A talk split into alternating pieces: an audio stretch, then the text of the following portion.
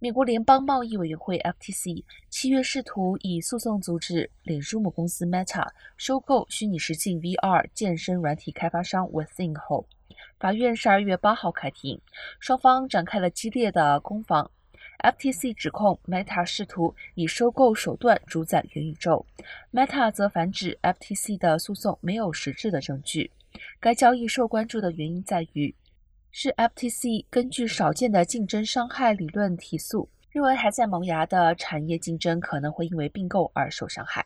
若 FTC 胜诉，可能会打击 Meta 在扩张实性 AR 和 VR 领域的雄心。Meta 执行长认为，AR 以及 VR 是下个时代的运算平台。